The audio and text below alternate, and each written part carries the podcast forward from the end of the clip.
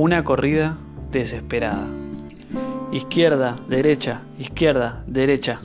Los pasos se suceden unos a otros a una velocidad a la que no están acostumbrados. El verde de las zapatillas va formando una estela en el aire, producto de la rapidez de los movimientos. Si apareciera un pozo, una baldosa rota o cualquier objeto inesperado en el camino, es probable que termine en el suelo. Sin embargo, no hay tiempo para pensar en esas cosas.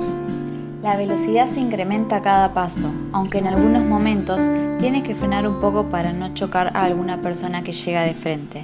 Lo que no puede evitar es la mirada atónita, un poco preocupada, otro poco molesta, de cada hombre y mujer que pasa a su lado. No hay tiempo, se repite, para detenerse en esos detalles. Cada tanto mira hacia atrás para confirmar si aquello por lo que corre sigue allí o no.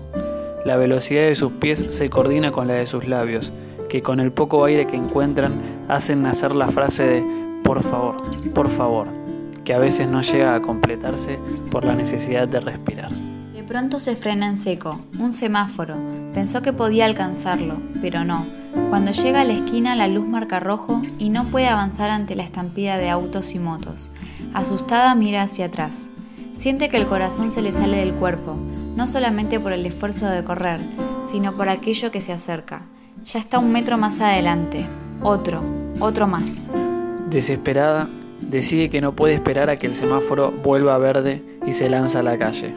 Un muchacho que está pronto a doblar se encuentra con ella de repente, pero logra mover el volante de manera instintiva y seguir su ruta sin que nada ocurra.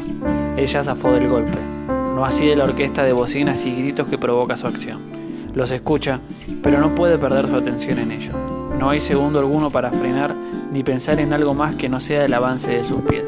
Izquierda, derecha, izquierda, derecha. Mira una vez más hacia atrás y lo ve ahí, tan cerca, tan pegado a ella. Por un momento siente que no puede hacer nada. Está a punto de rendirse y dejar que lo que tenga que pasar pase. No tiene alternativa. Se va a dejar estar y ser víctima del destino. Sin embargo, sin saber muy bien de dónde, saca unas últimas fuerzas que ponen en marcha su cuerpo a una velocidad que nunca pensó que podría alcanzar.